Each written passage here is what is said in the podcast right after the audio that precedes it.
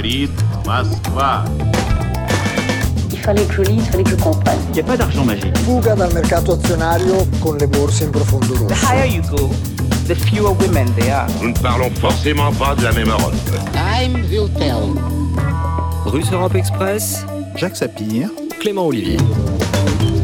12% euh, du commerce mondial suspendu à la besogne d'une pelleteuse égyptienne. L'image a fait le tour du monde et a marqué les esprits. Un engin de chantier tentant patiemment de dégager un porte-conteneur bloqué dans le canal de Suez et qui, à côté de ce mastodonte de 400 mètres de long, ressemble à un minuscule jouet d'enfant échoué le 23 mars et débloqué six jours plus tard, non sans avoir causé un embouteillage géant dans le canal de Suez, l'Evergiven a naturellement focalisé l'attention, mais au-delà de cet incident désormais résolu, que nous dit-il du commerce mondial, de l'intensification des échanges, de la fragilité de certains points névralgiques et du risque environnemental que fait peser ce transport de marchandises par la mer, ce porte-conteneur colossal par ailleurs battant pavillon d'un paradis fiscal, le Panama. Serait-il en fait le symbole d'une économie globale aussi débridée que vulnérable Bref, faut-il démondialiser le transport maritime On en parle dans ce nouveau numéro de Russe Europe Express. Ils ont enfin pu repartir avec leur chargement de pétrole, de marchandises ou de bétail. AFP. Comme ce cargo, plus de 400 navires sont restés bloqués plusieurs jours dans le canal de Suez. 31 mars 2021. Le blocage pendant une semaine d'aussi gigantesques livraisons aura coûté cher, 6 à 10 milliards de dollars par jour, selon l'assureur Alliance. Et l'Égypte a perdu entre 12 et 15 millions de dollars par jour de fermeture du canal. Autant dire que c'est un scénario que le pays ne veut pas revivre.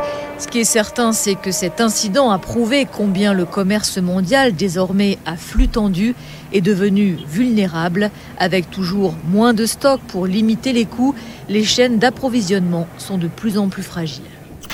Bonjour Jacques Sapien. Bonjour Clément. Et avec nous aujourd'hui Paul Touret, bonjour.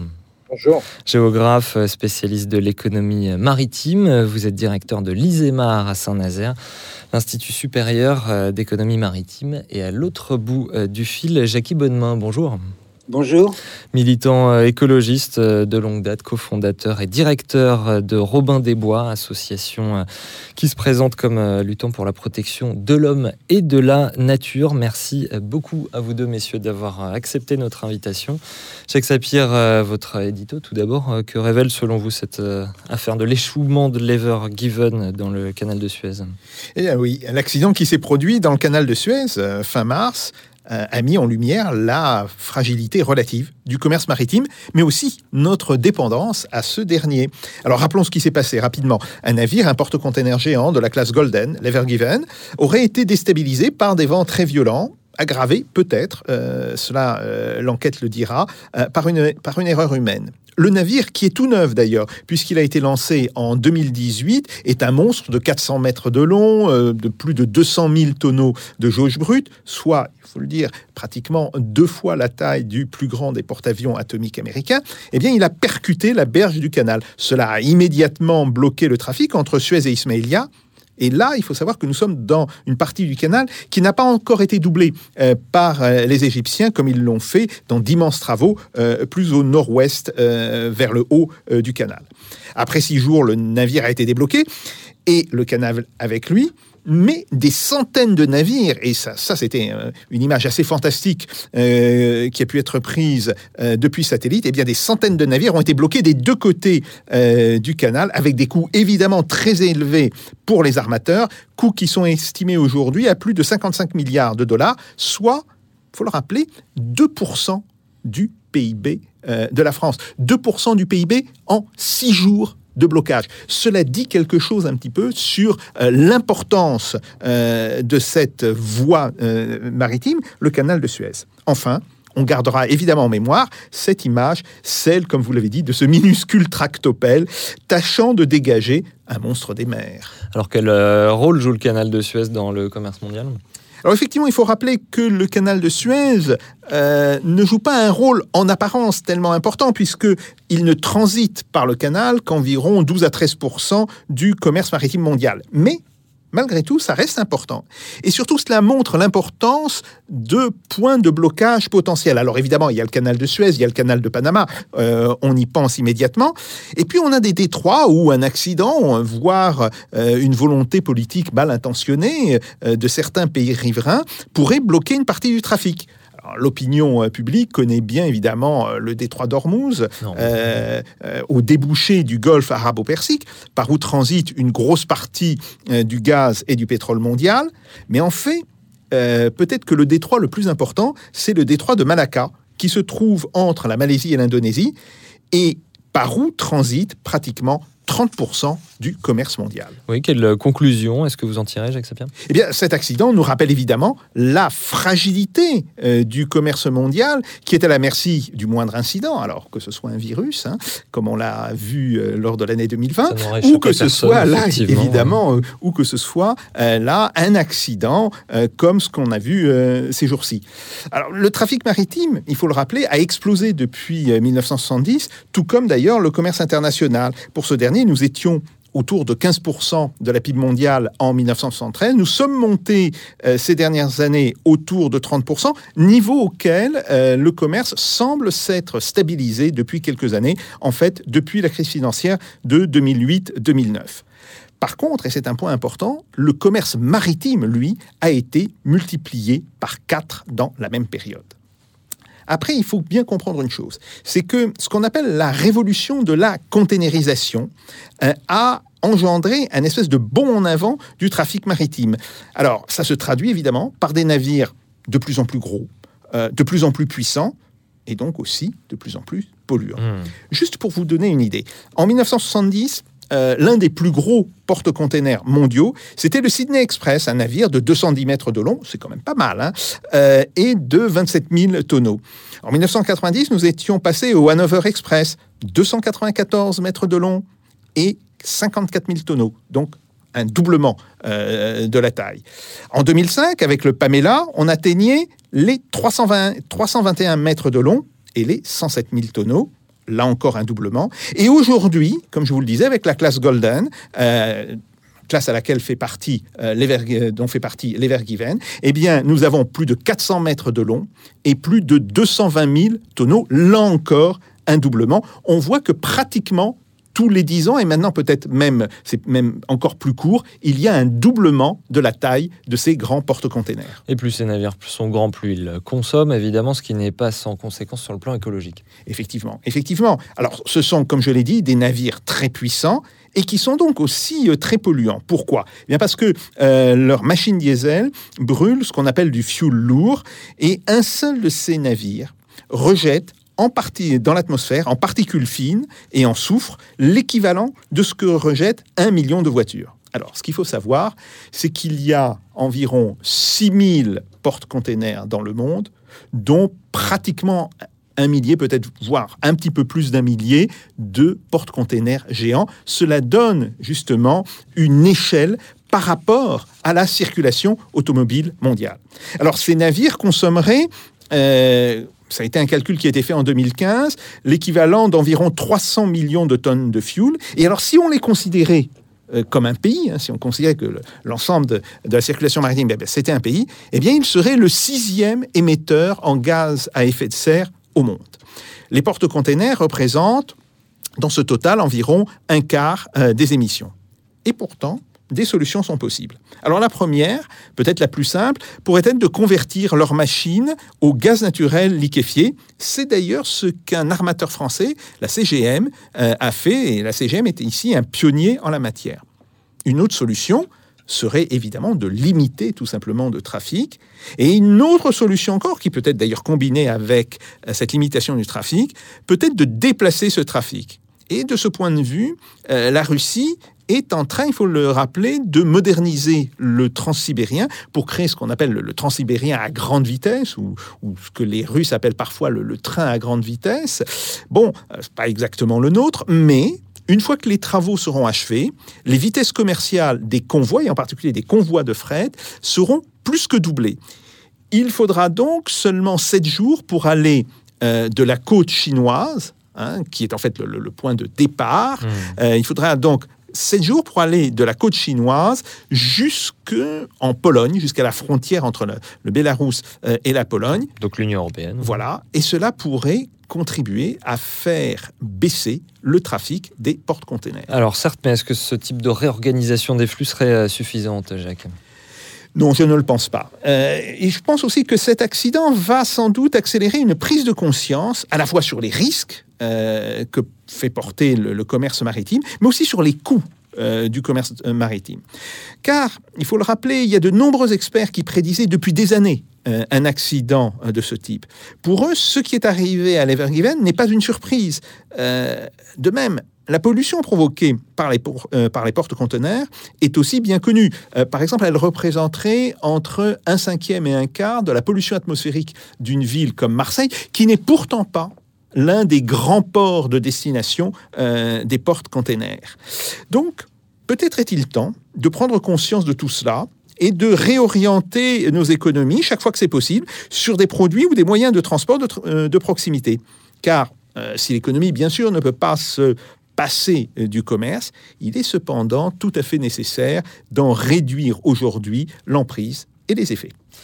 Alors, euh, Paul Touret, euh, une réaction à ce tour d'horizon de Jacques Sapir. Est-ce que vous voyez également cet euh, incident de l'Evergiven dans le canal de Suez comme, comme un signe de, la fragilité, des, limites du commerce mondial tel qu'il fonctionne actuellement? Et puis, puis peut-être d'abord, est-ce que tout simplement vous avez été étonné par cet incident, Paul Touret l'accident nous étonne toujours. hein. L'accident maritime fait partie de l'impon- l'impondérable. Et, et là, on, on est surpris. Bon, on ne s'attend pas à ce qu'un navire de cette taille-là se mette sur le canal. Et puis, quand on y réfléchit un peu, on se dit pourquoi ça ne s'est pas passé avant, finalement. Donc, l'accident, on va le laisser de Mm. côté comme, un, comme une péripétie de, de- de l'économie maritime. Moi, ce qui me fait, évidemment, la, la réponse que, que je vais vous faire, et je, je la fais souvent, c'est c'est la question même de- du sens du commerce maritime. Euh, le commerce maritime est aussi vieux que, l'humanité. On a, dit l'Antiquité, euh, les Moyen Âge, euh, qu'ils soient asiatiques ou européens, évidemment les grandes découvertes. Le, grand changement, c'est les années 30, c'est-à-dire l'océanisation des ressources. Avant, on était sur des produits qu'on ne faisait pas, c'est-à-dire essentiellement des produits tropicaux qui avaient du blé, qui avaient du bois, qui avaient de la porcelaine chinoise, etc. Avec les années 50, 30-50, on a l'océanisation d'abord du pétrole, puis euh, du minerai de fer et du charbon, de la bauxite, etc. Là, on est encore dans une logique, c'est-à-dire qu'on fait des gros navires et rappelez que c'est une économie de service. Donc, on fait des gros navires parce qu'on a des besoins et, et vous savez bien que les super tankers, en plus, qui vont contourner pour des raisons politiques à l'époque l'Afrique. Donc, on a des, super tankers, on va avoir des super minéraliers pour faire tourner nos, aciéries et nos, raffineries. Le grand changement, c'est les années 80. Et finalement, euh, une victoire euh, du libéralisme, du libre-échange euh, et des délocalisations. Et c'est pour ça que je veux rappeler toujours, et je le rappelle toujours, nous sommes nous-mêmes les moteurs du transport maritime. Le transport maritime est une industrie de service au service de la consommation ou du consumérisme, tel est l'adjectif que vous voudrez mettre là-dessus. Mais en tout cas, ces navires, on l'a rappelé, ont grossi. Mais si vous regardez la croissance du trafic maritime, vous apercevez que à chaque saut de gabarit, eh ben, c'est un stade de ce mouvement international d'échange des biens manufacturés. Et s'il n'y avait pas eu des, des grandes sociétés américaines, japonaises ou européennes pour aller mettre des usines d'abord en Chine, au Vietnam, euh, au Pakistan, au Bangladesh, où vous voulez, ben vous n'auriez pas ce transport maritime. Donc le transport maritime est certes XXL, mais il s'adapte aussi à un commerce international qui est devenu XXL, et c'est la première origine de tout. Et c'est pour ça qu'il faut bien lier les deux, c'est-à-dire notre mode de production internationale, notre mode de consommation des produits manufacturés, technologiques ou pas, et le transport maritime qui sert à, à le transporter. Et en parallèle de ce commerce mondial que vous qualifiez de XXL, eh bien des bateaux qui deviennent de plus en plus XXL, Paul Touret. En fait, les bateaux, ils ont suivi le, le mouvement. C'est-à-dire que, par exemple, le premier grand bateau qui dépasse, qui se met sur le format 400 mètres, c'est du côté de la fin des années 2000. C'est-à-dire au moment où on a cet emballement euh, de la Chine dans l'OMC, de cette mondialisation, de cette aisance économique. Parce que il faut le rappeler, si on n'a pas des bulles spéculatives, boursières, immobilières, du crédit euh, en Europe de l'Est, en Russie, euh, en Irlande, en Angleterre, aux États-Unis, en Espagne, vous n'avez pas ce transport maritime-là. Si vous n'avez pas les travailleurs chinois de l'autre côté, vous ne l'avez pas. Donc les bateaux vont grossir à cette époque-là pour attendre effectivement ce gigantisme. Alors la question, c'est qu'il est un petit peu limité parce que il y a un moment, il faut que les bateaux puissent se retourner sur eux-mêmes. Il faut qu'ils puissent rentrer dans les ports. Faut- Vous savez, à, 20 à 25 mètres, il commence à racler le fond euh, au Pas-de-Calais ou au détroit de Malacca. Euh, il y a des endroits où il ne passe pas, par exemple le Bosphore, si on parle de la, de la, par exemple de la mer Noire. Euh, il y a des passes d'entrée en Australie pour les charbonniers. Bref, vous voyez, il y a plein de conditions comme ça. Et d'ailleurs, une- pardonnez-moi, ça veut dire qu'on a atteint une limite actuellement ou qu'ils vont encore augmenter, être encore plus grands que cet Ever Given de 400 mètres de long, donc 4 limite- terrains de foot. Euh. à 400 mètres parce qu'il faut bien se retourner un moment ou un autre. Et vous savez que les estuaires, les estuaires en général, les ports, ils sont pas, euh, sont pas ouverts. Hein, c'est pas des baies, donc souvent il y a des, il faut qu'ils puissent tourner sur eux-mêmes. On l'a dit, les 25 mètres. Les pétroliers d'ailleurs s'arrêtent à 25 mètres. On l'avait fait, on a essayé de faire penser autrement, c'était à Antifer, notamment à côté du Havre, où on a essayé de faire un port de 30 mètres de profondeur, mais heureusement les bateaux ne le font pas. Donc il y a une sorte de limite technique. C'est pas pour ça qu'ils seront pas un peu plus larges, un peu plus longs. À un moment, il faut qu'ils soient traitables. Donc c'est un peu comme les avions. Si vous voulez, on peut faire un avion encore plus gros que la 380. L'histoire nous montre que des fois, le gigantisme a même à la limite de la faisabilité. Si c'est pour arriver dans deux aéroports ou si c'est pour être dans, que à Rotterdam et à Shanghai, c'est pas le but de, la conteneurisation. D'ailleurs, même sur les pétroliers, nos fameux super tankers qu'on a connus euh, dans les années 70-80, on a connu des bateaux de 450 mètres. Hein. Vous vous rendez compte, il fallait un vélo pour aller euh, jusqu'au bout du bateau euh, pour les marins. Là, heureusement, ils, sont redevenus plus petits parce que, que ce soit justement le marché russe, le marché du Golfe, il faut encore que ça puisse rentrer dans un port, euh, dans un port euh, chinois. Dernière anecdote, on a des super minéraliers qui viennent du Brésil, mais leur limite, c'est de pouvoir rentrer dans un port japonais ou chinois. Parce que c'est une question de gabarit. Il n'y a pas que la taille du navire, il y a aussi où il doit passer ou entrer. Jackie Bonnemain, votre vision de cet événement sur le canal de Suez et puis euh, votre vision également de, de ce gigantisme des bateaux? Bien, le, le- le gigantisme des, des, des bateaux euh, correspond euh, finalement au, gigantisme euh, des épiceries, c'est-à-dire que plus, il y a de supermarchés, euh, d'hypermarchés, de grandes surfaces de vente en, en Occident, plus les navires qui amènent les marchandises, les biens de consommation sont, sont à cette échelle. Et donc, euh, depuis euh, effectivement euh, quelques décennies, le commerce maritime et, le commerce mondial est, gagné par, par, le gigantisme, que ce soit dans les surfaces de vente à terre ou dans les usines de production à terre et euh, dans euh, les bateaux euh, qui relient les usines de production et les, lieux de, vente et de, distribution. Maintenant, pour ce qui concerne la catégorie des portes des portes conteneurs, je pense que on, arrive à une à une limite de, de taille et que euh, on n'ira pas beaucoup plus profond et beaucoup plus que les capacités de 20, 22 000, 23 000 boîtes, euh, c'est-à-dire des conteneurs euh, sur, sur, sur chaque navire.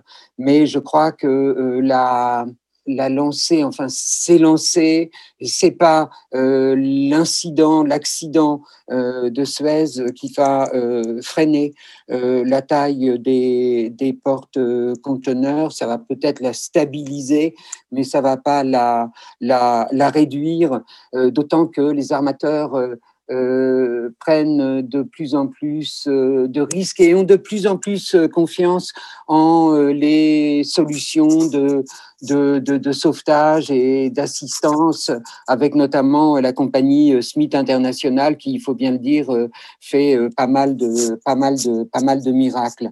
On a été plus, on est plus inquiet par la circulation des porte-conteneurs euh, géants et des autres catégories de navires dans les fleuves, dans les estuaires et en pleine mer euh, que par euh, euh, la circulation sur une autoroute maritime, même si elle a une seule, une seule ligne de, de circulation comme le, comme le canal de, comme le canal Oui. de, de Suez. Pourquoi, Jackie Bonnemain Bah parce que avant la péripétie de, de l'Ever Given, on a noté depuis euh, plusieurs, euh, plusieurs, euh, plusieurs années euh, des calamités euh, qui sont attachées au trafic de porte-conteneurs, avec les chutes de, de, de conteneurs euh, à la mer, avec euh, les, les ruptures en deux comme des baguettes de, de, certains porte-conteneurs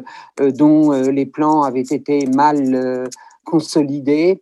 Et, et aussi, autre, autre phénomène qui est courant, et peu perçu par euh, le, le, les gens à terre, c'est les incendies mhm. à bord des, des, des porte-conteneurs, avec euh, cette juxtaposition de euh, matières dangereuses labellisée matière euh, dangereuse et euh, de euh, matières combustibles que sont des tongs en plastique ou, ou des matières explosives comme les feux d'artifice. Et quand il y a un départ de feu à bord d'un porte-conteneur, c'est extrêmement difficile de, de, de, de l'arrêter, de le, de, le, cerner et de, et de l'éteindre.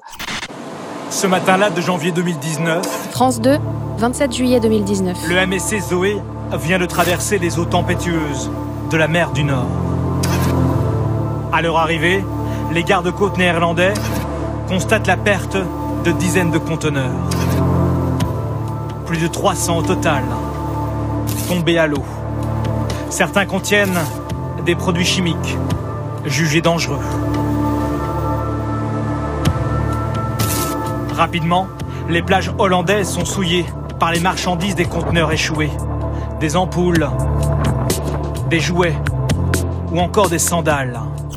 Une autre chose aussi qui est très importante, c'est que euh, les armateurs euh, veulent faire des bénéfices, bien sûr, et ils en font euh, sur euh, les équipages. C'est important de noter mmh. qu'aujourd'hui, un porte-conteneur de 400 mètres de long a un équipage de 13-15 personnes, comme naguère dans les temps préhistoriques du porte-conteneur en 1980, un, un porte-conteneur qui transportait 4000 boîtes avait le, le même nombre de membres d'équipage, c'est-à-dire une petite, une petite quinzaine. Vous voulez dire qu'on les met en sous-effectif?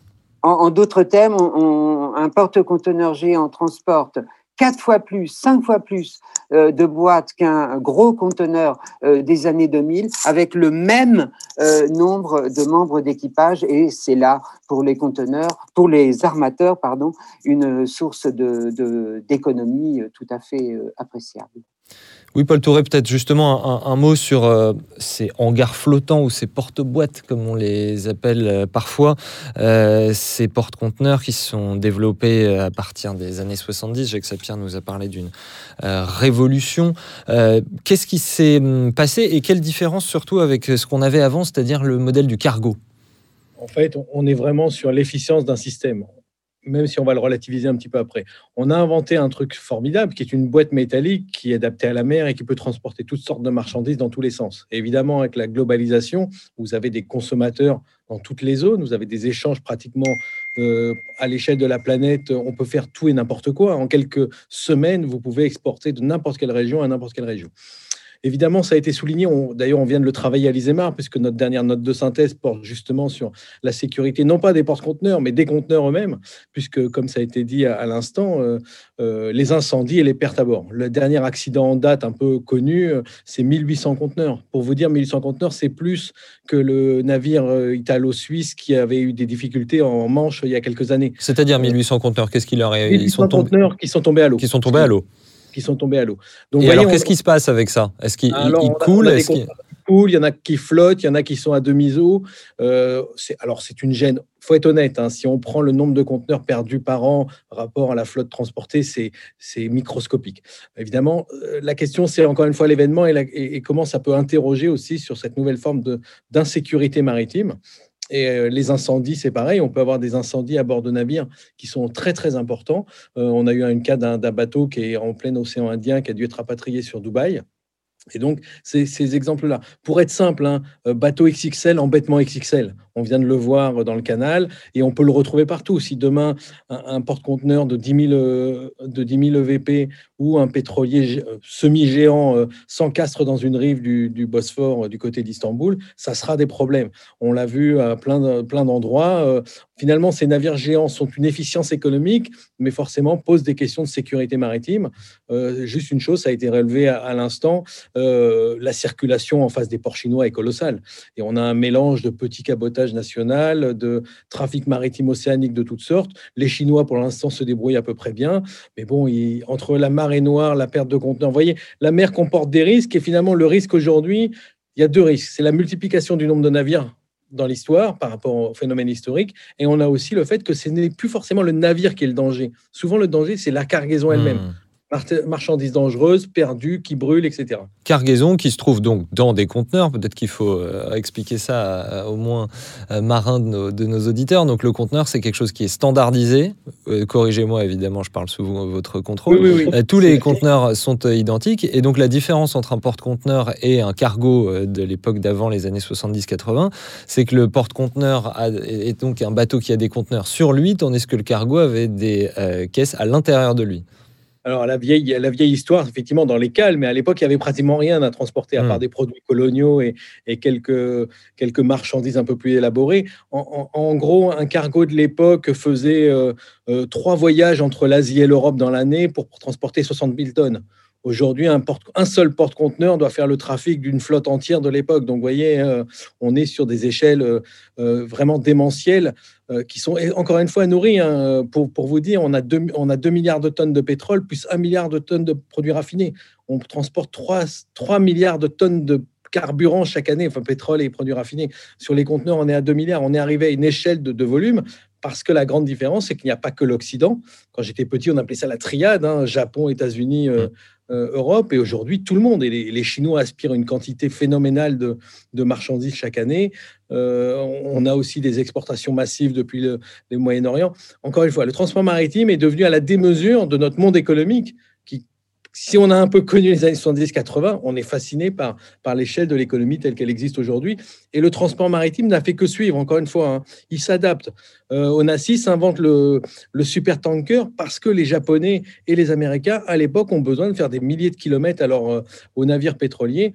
Euh, le, transport maritime ne fait que s'adapter à une demande finalement, retenons ça, hein, c'est vraiment, il s'adapte à ça. C'est une, de lui-même, il n'a pas besoin de la course au gigantisme, elle arrive avec la demande du marché. Et c'est pour ça. Et pour répondre à autre chose, si on voulait réduire la, ce phénomène international de la production de produits manufacturés, la conteneurisation s'adapterait, on réduirait les bateaux. C'est peut-être la situation que nous aurons en 2050 ou 2060. Euh, Jackie Bonnemain, euh, un mot sur euh, la pollution engendrée par tout ceci. on a bien en tête ce qui se passe au niveau de l'air. il faut nous dire ce qui se passe au niveau de l'eau et puis le lien entre les deux. Est-ce que ce sont des choses distinctes? Oui, on va séparer la, pollution atmosphérique de routine. On va y ajouter la pollution atmosphérique euh, provoquée par les incendies des porte-conteneurs euh, euh, qui sont sans doute plus ou moins égales à la pollution atmosphérique d'un Lubrizol ou d'une usine Céveso, sauf que ça se passe en pleine mer et que c'est seulement, si l'on peut dire, l'écosystème marin qui est la victime de cette de cette, de cette pollution. Et ce qui nous euh, embête aussi euh, beaucoup, c'est euh, la chute des conteneurs en mer qui statistiquement est relativement faible par rapport au nombre de conteneurs transportés, mais qui, sont, qui peuvent être catastrophiques. Parce que si vous avez un, conteneur qui contient 3 millions de petites billes de, de plastique à recycler qui tombent à l'eau et qui s'éventrent, eh bien, c'est une pollution alimentaire pour euh, les poissons et les oiseaux qui est, euh, qui est considérable. Toute marchandise tombée à l'eau devient d'une certaine manière une marchandise dangereuse. Parce que à notre époque elle est faite de résine euh, avec des adjuvants euh, toxiques euh, et, d'autres composants. Et donc quand c'est quand c'est à l'eau et, et, puis le conteneur aussi en lui-même est une charge est une charge toxique ou euh, quand les, fonds sont euh, relativement hauts, un risque de croche pour euh, d'autres activités maritimes essentielles que sont qu'est par exemple la pêche. Et alors le fuel lourd dont parlait Jacques Sapir, Jackie Bonnemain Alors, le fioul lourd, euh, c'était euh, effectivement une source euh, de pollution atmosphérique mondiale et, et, littorale quand les bateaux géants s'approchent s'approchent des ports. C'est une pollution quand le bateau est taqué parce que il n'y a pas encore systématiquement dans les ports, sauf à titre expérimental, en tout cas à titre pionnier, d'alimentation électrique électrique autonome qui permet de, nourrir le bateau en électricité. Donc, euh, les bateaux sont obligés de, de, de garder euh, de certains moyens euh, autonomes pour, pour avoir de l'électricité à bord et utilisent du, du, du fuel lourd. Donc, il y a la pollution atmosphérique de routine. Et puis, euh, euh, c'est évidemment euh, un problème, mais maintenant, les fuels réglementairement sont obligés de contenir moins de, de soufre, du moins dans certaines mers régionales, et on assiste à euh, d'une manière générique à une réduction de euh, la pollution par euh, les, les, carburants fossiles, d'autant que les armateurs cherchent à, à, à, trouver de nouveaux moyens de, de, propulsion, mais qui sont susceptibles de créer de nouveaux risques qui ne sont pas encore perçus par les publics, ni même peut-être par les armateurs, parce qu'un porte-conteneur de 20 000 boîtes euh, fonctionnant euh, quasiment exclusivement au gaz naturel liquéfié, c'est une double bombe, c'est-à-dire la bombe de la cargaison embarquée et la bombe du euh, carburant.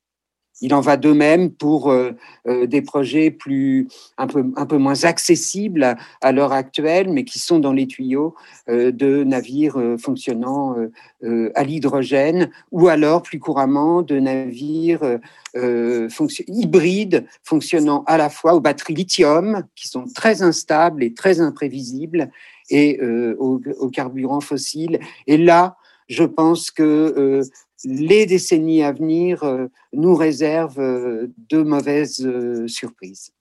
Une pollution donc qui, qui n'est pas à minimiser, évidemment, Jackie Bonnemain. Néanmoins, le transport maritime à l'échelle globale euh, fait moins d'émissions euh, que le transport de passagers en surface, par exemple, voitures, bus, trains, etc.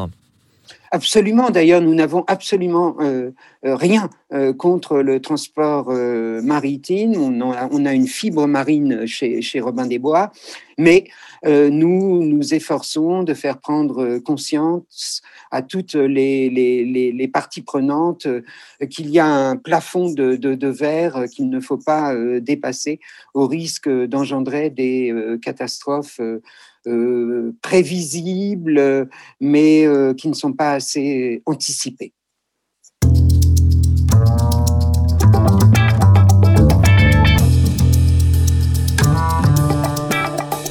Russe Europe Express, Jacques Sapir, Clément Olivier. Jacques Sapir. Oui, euh, je pense que sur, sur, cette question de la pollution, euh, quelque chose qui est important de dire, c'est euh, la vitesse parce que euh, on est passé euh, d'une vitesse du, du navire, euh, du cargo, hein, euh, qui était de l'ordre de 16 à 18 nœuds dans les années 50 euh, et dans les années 60, à des vitesses qui sont aujourd'hui entre 26 et 28 nœuds pour justement ces énormes porte-containers. Or, qui dit augmentation de la vitesse, dit une augmentation plus que proportionnelle de la puissance. Et qui dit une augmentation de la puissance dit évidemment une augmentation des rejets polluants.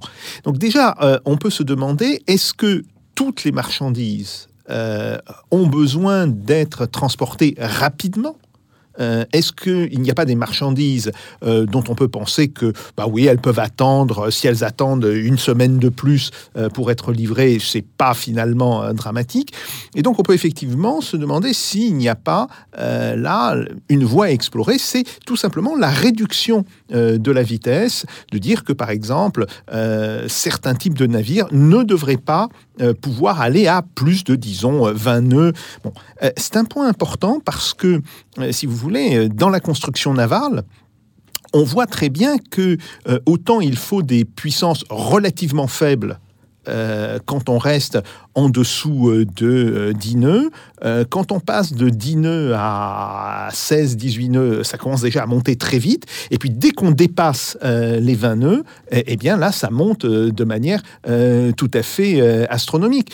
C'est d'ailleurs un problème qui s'était posé dès les années d'avant la Première Guerre mondiale, et puis surtout après, dans l'entre-deux-guerres, quand on faisait encore de la chauffe au charbon et que euh, les fameux grands transatlantiques, vous savez, euh, ces navires euh, qui concouraient pour le fameux ruban bleu de la traversée de l'Atlantique, eh bien, consommaient le charbon à une telle quantité dans une telle vitesse que les armateurs avaient l'habitude de dire qu'ils consommaient du charbon au prix du caviar petite plaisanterie, mais quand même, si vous voulez. Alors là, il y a évidemment euh, un, premier problème. Euh, et puis, l'autre question, évidemment, outre le fait que on peut penser euh, qu'on pourrait réduire tout simplement notre mode de consommation et donc réduire ce besoin en, différents objets manufacturés et aussi en matière pour les produire que nous avons et, qui alimentent le, le commerce, eh bien, c'est la possible substitution de voies terrestres alors, que ces voies terrestres soient évidemment euh, le train, un, train qui est potentiellement électrifiable, euh, ou que ce soit pour euh, des carburants, les oléoducs et les gazoducs, qui peuvent non pas remplacer, mais qui peuvent venir un petit peu prendre une partie de la charge de ces grands cargos.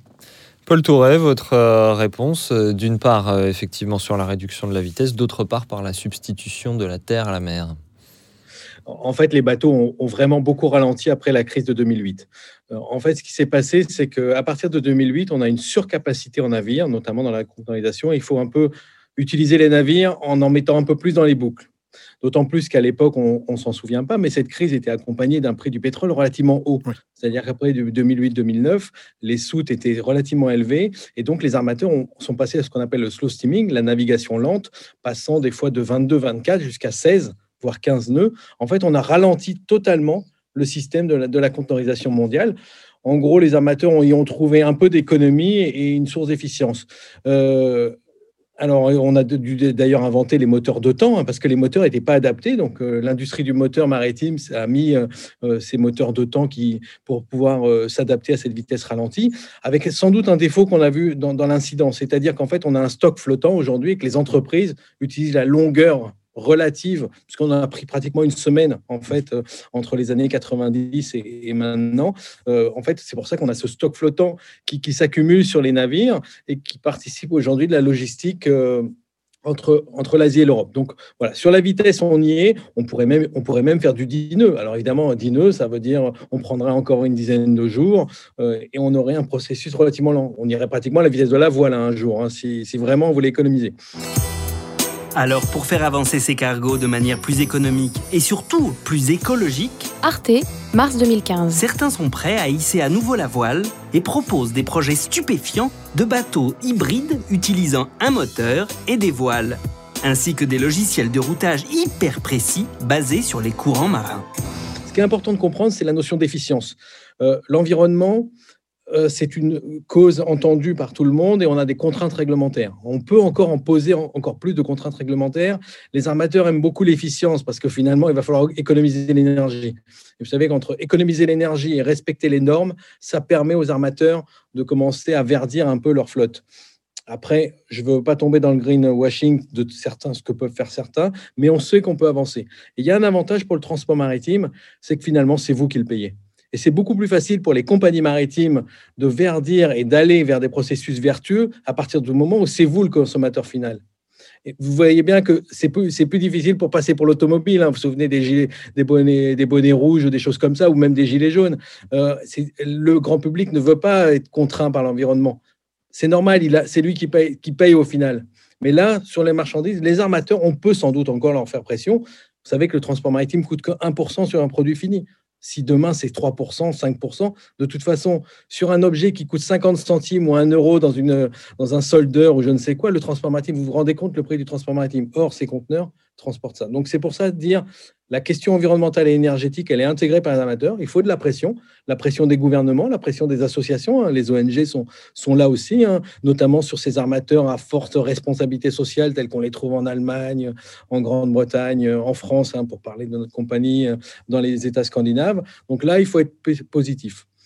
Pour répondre à votre deuxième question, oui, il faut trouver des solutions alternatives. Il est évident que le ferroviaire est une solution, qu'il faut sans doute un, TGV trans euh, euro, euro-asiatique, qu'il n'y a pas de raison de ne pas utiliser ce moyen, peut-être justement, parce que c'est, il faut pas aussi quatre locomotives diesel. Vous savez qu'aux États-Unis, en, en cinq jours, vous traversez d'une, côte à l'autre avec des trains de 2 km, deux conteneurs par wagon, quatre locomotives. L'impact environnemental doit être aussi important. Donc, si on peut aider peut-être nos amis russes demain à avoir les locomotives, peut-être hydrogène, hein, j'en sais rien, euh, ou GNL hein, de, de demain, euh, euh, pour, pour avoir une solution ferroviaire, parce qu'il n'y a pas de raison que des conteneurs de l'intérieur de la Chine fassent 700 km pour aller sur un port, on tourne autour de la planète avec des navires pour finir encore pour faire euh, deux jours de camion pour aller en Hongrie ou quelque chose comme ça. Donc il faut trouver ces solutions. Et, et encore une fois, c'est le gage du modernisme dans les transports, c'est de se dire, on peut trouver des éléments satisfaisants de mobilité des marchandises, même si on peut se poser toujours la question si c'est bien intelligent de faire des coques en plastique de téléphone ou, euh, ou des passoires premier De- à l'autre bout du monde. Alors ça, c'est pour effectivement la substitution euh, d'un transport par la terre. Euh, il y a une autre chose qu'on a vue avec cet incident au canal de Suez, c'est que ça a tout de suite remis un certain nombre de projecteurs sur les ambitions russes et chinoises au sujet de ce qu'on appelle la route du Nord, c'est-à-dire relier l'Atlantique au Pacifique en longeant la côte nord de la Russie, chose par ailleurs facilitée par la fonte des glaces. Jusqu'à présent, un cargo partant de Shanghai France 2, pour rallier Rotterdam via le canal de Suez passait 45 à 50 jours en mer. 22 janvier 2020. Dorénavant, avec le passage du Nord-Est, ce n'est plus que 30 jours. Cet itinéraire bis, rendu possible par la fonte des glaces, aiguise les tensions. Est-ce que ça, vous y croyez, Paul Tourret on a trois questions derrière. La question, c'est la pertinence du marché. Aujourd'hui, euh, il n'y a pratiquement pas de marchandises qui se trouvent au nord de Rotterdam et au nord de Shanghai en grand volume pour être échangées. Vous allez me dire, euh, il y a bien du Made in Korea ou du Made in Japan, mais aujourd'hui, si c'est pour alimenter simplement la Norvège et le Danemark, c'est pas la peine. Donc la pertinence géographique, déjà, elle est plutôt sur le sud. Deuxième élément, vous avez la moitié de l'humanité qui habite à peu près à 3 ou 4 000 km le long de cet axe sud. Donc, vous avez pratiquement l'essentiel des consommateurs. Or, vous l'avez vu, la conteneurisation, c'est je monte, je descends. C'est pas simplement des conteneurs Made in Shanghai qui vont directement à Rotterdam. Dedans ce bateau-là, il y avait des marchandises qui sont montées et descendues un peu partout. Donc ça, c'est la deuxième chose. Euh, la troisième, ça reste les conditions. C'est le Grand Nord, même avec le réchauffement climatique. Est-ce qu'on veut, euh, est-ce que les armateurs, est-ce que les, les d'abord aussi pour des questions environnementales et d'image, est-ce que les assureurs, est-ce que les chargeurs voudront assumer le risque euh, que cela re- représente? Un bateau de 24 Vous voulez 000 dire le, le fait de passer pour des gens qui profitent du réchauffement climatique? Non, non, pas forcément, mais même l'accident lui-même, hein, le, Ah, le oui. risque d'accident de sécurité. Aujourd'hui, est-ce que c'est. euh, et les coûts qui vont avec? Un navire de 24 000 EVP et des plus grands en classe glace, vous rajoutez peut-être 10 à 15 de, de surcoût. Euh, les assureurs, euh, vous avez déjà récupéré un bateau en danger au milieu de l'océan Indien, c'est compliqué. Euh, quand il est au nord de la Sibérie, les passages sont pas toujours faciles, hein, parce que souvent on l'oublie, mais on, on est entre des îles et la côte sibérienne à, un endroit, des détroits des fois à 13 ou 14 mètres, dans des conditions en plus de, connaissances maritimes, même si je ne doute pas que les Russes progressent d'année en année. Euh, et enfin, une question géopolitique, euh, est-ce qu'on veut échapper à 190 km de, de canal égyptien pour gagner 7000 km de canal russe Mmh. Le- le- euh, Ce rapport de force euh, ou ce rapport de partenariat que, que, que la Russie entend. Alors, je réponds négativement, je vais répondre positivement. Il reste aussi des échanges de matières premières du nord de la Russie avec les, les deux zones. Il reste l'intérêt de, de, de convois rapides, hein, par exemple, euh, des, des morceaux d'éoliennes chinoises qui devraient venir au Danemark, euh, des produits, des, peut-être des produits d'urgence. Il se peut qu'on ait un service estival rapide qui disent bon, ben voilà, on peut le faire l'été. Donc la question, j'y réponds à moitié. Une pertinence pas évidente, mais encore une fois, si, l'industrie des transports, si l'industrie des services a besoin d'une route russe euh, rapide euh, sur certains produits, pourquoi pas? Et c'est normal que les Russes proposent leur, leur, produit, entre guillemets, un produit que je rappelle est, compliqué. Il hein. faut quand même longer un continent dans des conditions hivernales ou, estivales même améliorées, qui restent complexes. Euh. et pour finir, on voit bien que les Chinois ont, toujours montré leur intérêt. Costco a fait quelques tentatives. On voit des intérêts chinois, mais aussi japonais, vous savez, dans la zone. On, on parle d'un terminal GNL transbordement dans le Kamchatka, l'initiative d'intérêt japonais. Donc voilà, c'est un peu une sorte de grand jeu, non pas du grand jeu Est, mais le grand jeu Nord, dans lequel un peu les intérêts géopolitiques de la Russie et les intérêts économiques des uns et des autres se retrouvent. Jackie Bonnemain, est-ce que ce genre de choses serait suffisante face aux enjeux? Les, nouveaux combustibles euh, euh, qui sont encore euh, peu, peu utilisés hein, sur sur quelques navires euh, par rapport à la taille de la flotte euh, mondiale euh, vont sans doute poser tôt ou tard des, des, des, problèmes, des risques d'explosion, des risques d'incendie avec les batteries au lithium, d'explosion avec l'hydrogène, de gestion avec le gaz naturel liquéfié. Euh, donc euh, les nouveaux carburants, alors on parle de l'ammoniac aussi, euh, qui est une matière dangereuse. donc nous appelons les armateurs, même quand on les a directement, comme ceux de, de, CMA, CGM, à une certaine prudence vis-à-vis de cette euh, utilisation de, euh, de, de, combustibles nouveaux euh, dans le secteur maritime et ailleurs d'ailleurs. Parce que les batteries au lithium, elles sont instables autant sur les bagnoles que sur les navires. Hein. Donc, une certaine réserve sur les combustibles de substitution. Maintenant, les, les, les, voies de substitution, le rail, pas l'avion, parce que les avions cargo, c'est quand même très, euh, très, très, très, très polluant, relativement marginal, quoique ils ont pris une part euh, quand même relativement importante du, du marché. Mais le train est intéressant. Il y a d'ailleurs euh, une ligne entre la Chine et Duisbourg en, en Allemagne qui, qui essaye de se, de, se, de se monter. Mais le coût d'un transport par rail entre la Chine et Duisbourg est 5 à 6 fois au moins supérieur au coût actuel euh, d'un euh, transport euh, maritime entre, entre la Chine et, et, et Hambourg. Mais d'où ma question, Jackie Bonnemain, d'où ma question corollaire tout à l'heure, c'est-à-dire que vous pensez qu'il vaut mieux une réduction des flux plutôt qu'une substitution? Ben, une réduction des flux, c'est la relocalisation des usines de, de, production, c'est euh, la réinstallation des, des, circuits courts, mais les circuits courts peuvent aussi se faire par voie euh, maritime avec justement des, euh, des porte-conteneurs ou d'autres navires de taille, de taille humaine.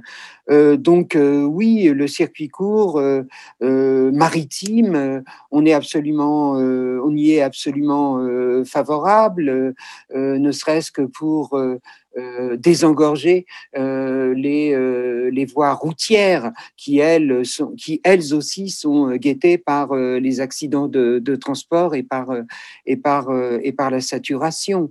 Euh, donc en fait, je pense qu'il faut euh, imaginer euh, le commerce international mondial avec un panel de modes de, transport et non pas chercher à privilégier l'un par rapport à l'autre. Parce que vous savez, des accidents de train de 2 km de long transportant des matières dangereuses dans la steppe, la toundra ou, ou le paysage euh, bucolique, euh, euh, s'il en reste d'Allemagne, ça fait aussi très mal. Hein. ça fait aussi très mal. Et c'est des catastrophes importantes. Jacques Sapir, est-ce que l'enjeu euh, qui euh, surgit sous tout ceci, en plus évidemment des questions environnementales, ça n'est pas tout simplement d'avoir euh, un commerce qui serait plus résilient, puisqu'on voit bien que se posent des questions de fragilité, de vulnérabilité dans tout ceci, et on a en tête ce chiffre qui a été donné que le, ce blocage du canal de Suez coûtait 400 millions de dollars par heure, Jacques Sapir. Oui, tout à fait. Euh, tout à fait. Et, on voit bien que la résilience ne peut se construire que sur la base euh, d'un retour à la proximité. Alors, euh, je suis entièrement d'accord avec ce qui vient d'être dit, c'est-à-dire que on va pas arrêter de commercer, mais si on pouvait commercer pour un certain nombre de choses moins loin que ce que l'on fait aujourd'hui, ça ne peut être que positif. Alors on voit bien aussi pourquoi, pour toute une série de produits, on commerce si loin. Tout d'abord, c'est la concurrence entre des coûts du travail euh, qui sont euh, extraordinairement différents. Je rappelle aujourd'hui que euh, à productivité égale, disons dans, des branches où on, on a pu calculer la productivité et on peut justement égaliser les niveaux de productivité. Eh bien, malgré tout, le salaire d'un ouvrier chinois représente entre 35 et 45 euh, du salaire euh, d'un travailleur, je dirais, de l'Europe de l'Ouest, pour dire les choses, euh, d'un travailleur allemand, d'un travailleur français euh, ou d'un travailleur hollandais. Bon. Donc là, il y a effectivement euh, un véritable problème. Euh, tant que euh, on sera sur une logique de concurrence entre zones géographiques uniquement euh, dirigée par les coûts, ou tant qu'on ne mettra pas des mécanismes euh, comme par exemple des barrières de protection qui permettraient euh, d'une certaine manière d'égaliser euh, les coûts, il sera très très difficile de persuader les gens de venir relocaliser et euh, de jouer plutôt la carte euh, de la proximité. Ça, c'est Et le marché, comme disait Paul Touret, exigera lui-même qu'il y ait plus de transport maritime. Exactement, parce que là, on voit bien, euh, on voit bien c'est cette dynamique, et qui est une dynamique, je dirais, qui est euh, à l'échelle de, de millénaires. hein. Euh, déjà, les, les pharaons égyptiens commerçaient avec la Chine et avaient, pour ce faire, fait percer un petit canal entre le Nil euh, et euh, ce qui va devenir après le, le lac Amer et le, euh, donc le, le débouché du canal de Suez, c'est une espèce de, de pré-canal de Suez. Euh, Hérodote en parle et il en parle comme d'une chose déjà ancienne à son époque. C'est dire un, un petit peu cette, cette permanence du commerce international. Donc ça c'est le premier point. Deuxième point, c'est que effectivement, quand on voit que on consomme des objets dont beaucoup sont jetés euh, alors que ces objets ont encore une vie. Et donc qu'il y a un gaspillage euh, tout à fait énorme, on peut aussi se poser le problème de se dire, est-ce qu'il ne vaut pas mieux euh, consommer moins, mais consommer mieux avec des objets qui sont fondamentalement plus durables, qui n'obéissent pas, par exemple, à ce qu'on appelle la règle d'obsolescence programmée, etc. Donc, je crois qu'il y a vraiment des choses qui doivent être faites là.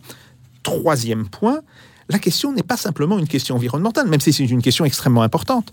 La question est aussi une question sociale, parce que euh, cette espèce de, course au, moins coûtant, disons à, à l'égal disant, mais au moins coûtant, qu'est-ce qu'elle a provoqué? Ben, Elle a provoqué quand même fondamentalement la désindustrialisation d'une grande partie de l'Europe. Même si aujourd'hui l'Allemagne euh, s'en tire mieux que la France, que l'Italie ou que l'Espagne, l'Allemagne aussi s'est désindustrialisée. Ce phénomène de désindustrialisation, il a touché globalement toute l'Europe. Donc là aussi, il faudrait commencer à, poser la question, est-ce qu'il n'est pas bon de mettre un terme à ce type de mouvement et, à de- et commencer à reproduire euh, chez nous toute une série de choses. Enfin, dernier point, très souvent derrière cette désindustrialisation, il y a une externalisation euh, des productions polluantes, Euh, ce qui permet à des pays de l'Union européenne, comme l'Allemagne, euh, de se dire nous sommes devenus ou nous sommes en voie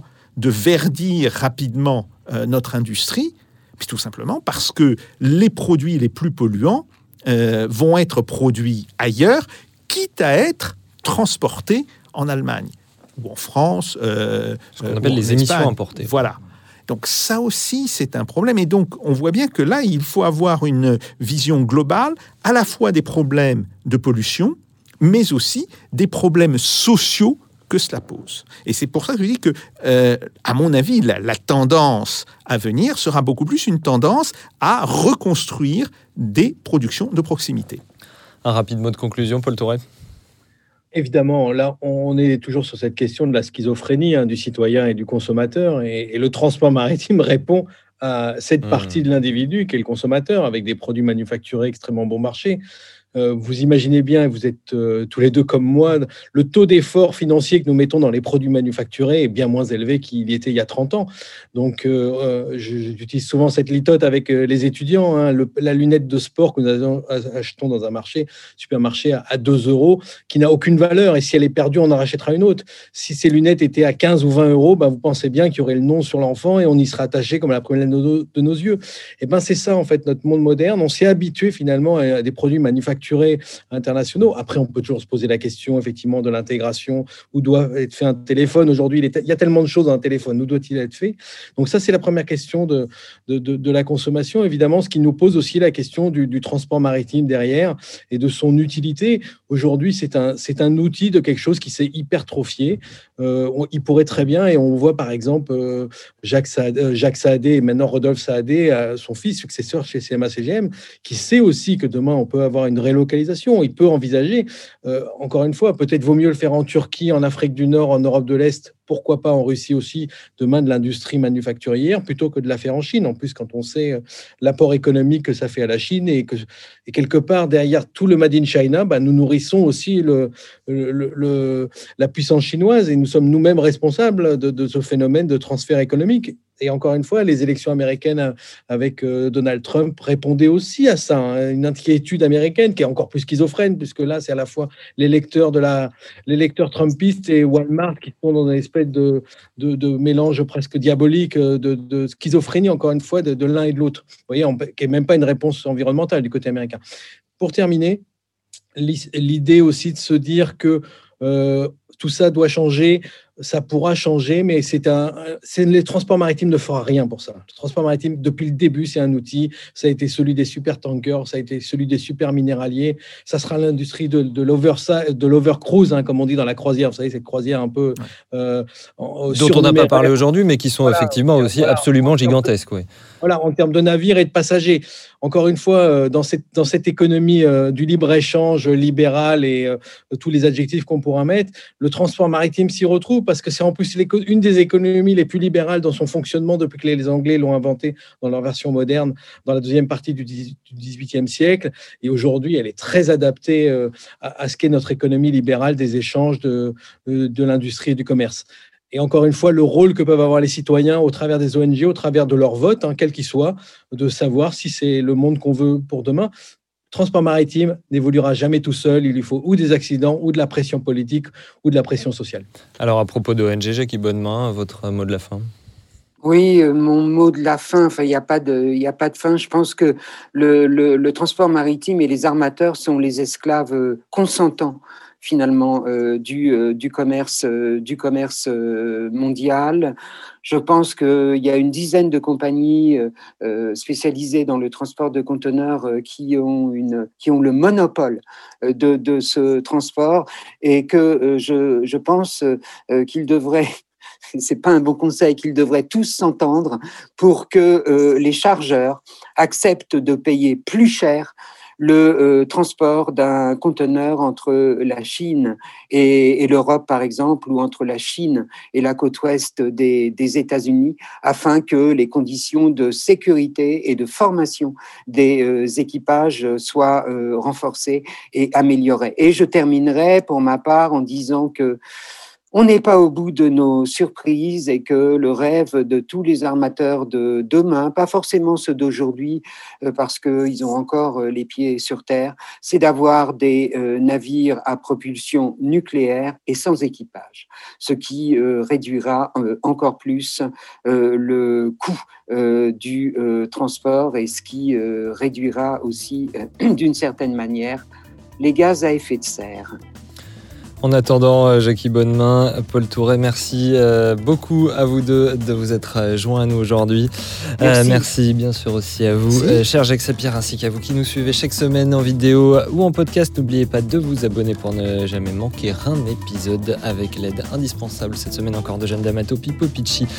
Derrière euh, les manettes qui vous donnent rendez-vous au prochain numéro de Russe Europe Express avec Jacques Sapir. Et d'ici là, en mer ou sur terre, faites pas au Jacques. Salutations.